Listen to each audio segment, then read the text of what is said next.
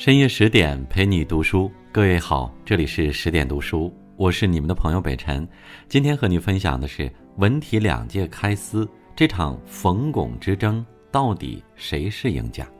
欢迎你的收听。如果你也喜欢这篇文章，不要忘记在文末的右下角为我们点击一个赞和再看，并分享给你的家人和朋友。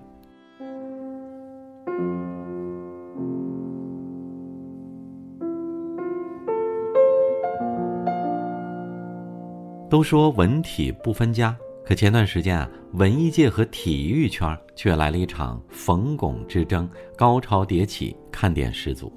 乍一看还以为是冯巩老师出了什么事儿，仔细一瞧才知道是小品演员巩汉林和国足队员冯潇霆的论战。起因并不复杂，是巩汉林在近期的一次采访中直言，中国男足队员啊拿着天价年薪却踢不好球，简直给中国人丢脸。紧接着，前国脚冯潇霆在三月十一日的微博中说：“退役了，让给巩汉林。”此话一出，文体两界顿时开撕。先是巩汉林侧面回应，自导自演了个小短剧，表示我不懂球，但我会看比分。随后，冯潇霆正面出击，发表深夜小作文，洋洋洒洒两千字，浓缩成一句话：“大家别骂了，国足不需要键盘侠。”很显然。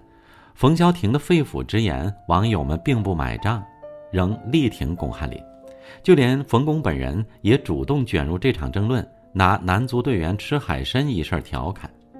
还有天津快板一天到晚在各大平台刷屏声援巩汉林，不少吃瓜群众说完犊子了，玩腿的惹到玩嘴的了，眼看着文艺圈略胜一筹，中超球员杨成振臂一呼，大喊一句。别说我们了，巩汉林也没让小品冲出亚洲。如此高见，直击大伙儿的天灵盖，连央媒都看不下去了。人民网热评发表文章：中国男足戒掉玻璃心，看清前方路。之后，这场风波渐渐平息，双方偃旗息鼓。等回过神来，网友才发觉，本次事件的男一号巩汉林已离开春晚舞台十几年。在此之前，大家对他的印象还停留在小品《太后大酒楼》里的黑心小老板。如今，更多的人知道他是全国政协委员，却也纳闷儿这些年他到底经历了什么。其实，冯巩之争并非巩汉林本年度的第一个热搜。三月七号，他呼吁公务员考试考硬笔书法，就引发过全网热议。他说：“你是个国家公务人员，连中国字都写不好，你不称职。”这个提议得到不少人支持，但也有人说：“龚老师，你也太较真儿了吧！”一直以来，作为喜剧表演艺术家，巩汉林给我们的印象多半是幽默风趣、平易近人。但了解他的人都知道，他其实是个内敛、沉着、极度认真的人。这一点在青年时期的巩汉林身上就得到了很好的体现。一九五七年，巩汉林出生在沈阳市的一户曲艺世家。父亲是河南梆子专业演员，在家庭的影响下，他对曲艺产生了浓厚的兴趣。从小就是班里的文艺骨干。有一次，学校举办联欢会，巩汉林为了演好一段相声，几天几夜没合眼。他蹲在收音机前寸步不离，一旦相声节目开播，他就一边听一边记，再用晚上的时间把台词背过。他的认真让他在各类表演中脱颖而出。渐渐敲开了曲艺界的大门，可令人猝不及防的是，一九七六年国家上山下乡的政策传来，一下子调转了巩汉林生活的航向。他想要号召插队农村，每天吃糠咽菜，还要干很多农活。当时不少同龄人吃不了这个苦，偷偷跑回家，但巩汉林却逼自己去适应。少言寡语的他，干得比谁都多。一年后，国家恢复高考。巩汉林才在母亲的鼓励下提前半个月回家备考，仅半个月的时间里，巩汉林埋头苦学，几乎没睡过一个囫囵觉，终于考进了辽宁师范大学。很多人觉得不可思议，问及此事，巩汉林笑着说：“我是这种人，凡事儿不干则已，干就干到极致。若想出人头地，你就得对自己狠一点，去吃别人吃不了的苦，去熬别人熬不过的夜。”有句话说得好，真正厉害的人不是有钱有势的人，不是功名显赫的人，而是狠心逼自己的人。说到底，这个世界上没有人能逼我们前行，催我们奋进，唯独我们自己才是可以成全我们的人。回顾巩汉林的作品，他很少挑大梁，大多数情况都是衬托他人的绿叶。当年大学毕业后，他进入了辽宁曲艺团学习相声，直到三十一岁，巩汉林才被唐杰忠引荐到北京发展。凭借出色的创造才华，他从相声转行到小品，并在一九九零年迎来了春晚首秀。紧接着第二年，他再次与蔡明搭档，在春晚上表演了小品《陌生人》。按理说，有了这两次露脸，也应该小有名气了。但事实上，直到三年后，巩汉林才真正被观众看见。这一年，他和赵丽蓉老师如此包装，一夜走红，荣获当年小品类节目一等奖。之后，他们组成黄金搭档，上演了《母亲的心》《老将出马》等一系列作品。而把这对组合推向顶峰的，是一九九六年春晚上的《打工奇遇》小品里，巩汉林饰演精明又滑稽的饭店经理，赵丽蓉是来应聘服务员的老太太。巩汉林用一副小人面孔，衬托出赵丽蓉又正直又可爱的形象。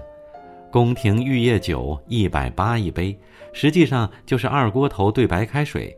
群英荟萃，八十一盘，一点都不贵。它为什么这么脆？它就是一盘大萝卜。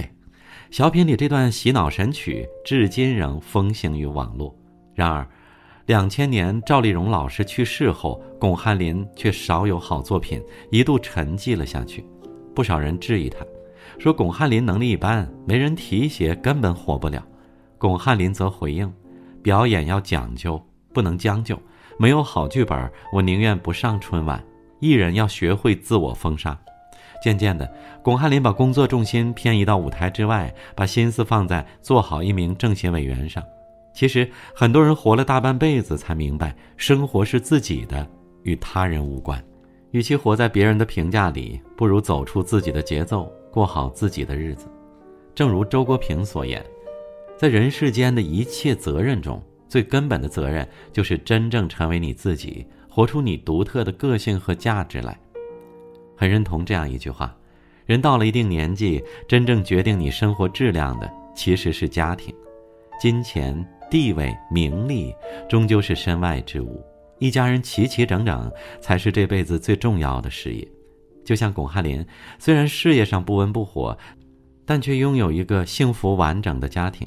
他与妻子金珠是圈子内的模范夫妻，二人相知相爱的故事堪称一段佳话。他们同是沈阳曲艺团的演员，性格上一个沉着内敛，一个热情活泼，看上去天差地别，却相伴走了四十多年。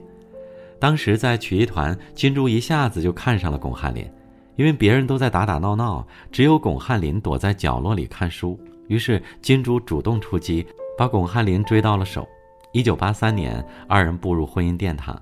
那时他们工资都不高，每个月也不过几十块钱，家里连件像样的家具都没有。但巩汉林脑子活，动手能力强，他自己装修房子，翻新二手家具，愣是整出了一个幸福温馨的小窝。见金珠不舍得花钱，巩汉林啊就学起了裁缝，一针一线为妻子做了不少漂亮衣服。后来生活条件好了，但巩汉林却一点没变。仍全心全意守着这个家，他不善言辞，但对家人从不吝啬赞美，时常夸妻子漂亮，夸儿子聪明。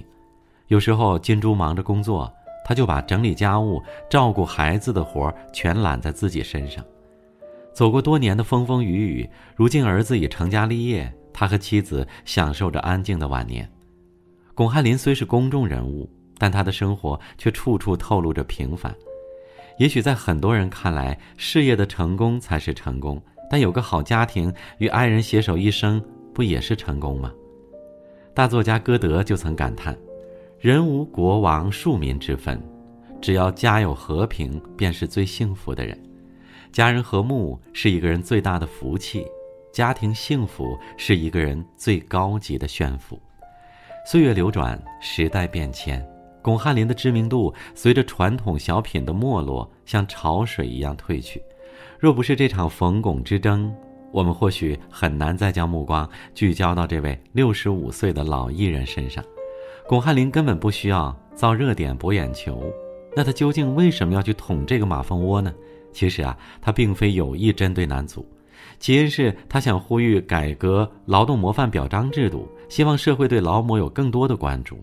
举反例的时候提起了男足，却不想引发了如此一场纷争。纷争终会平息，无论是谁，都将回归生活的正轨。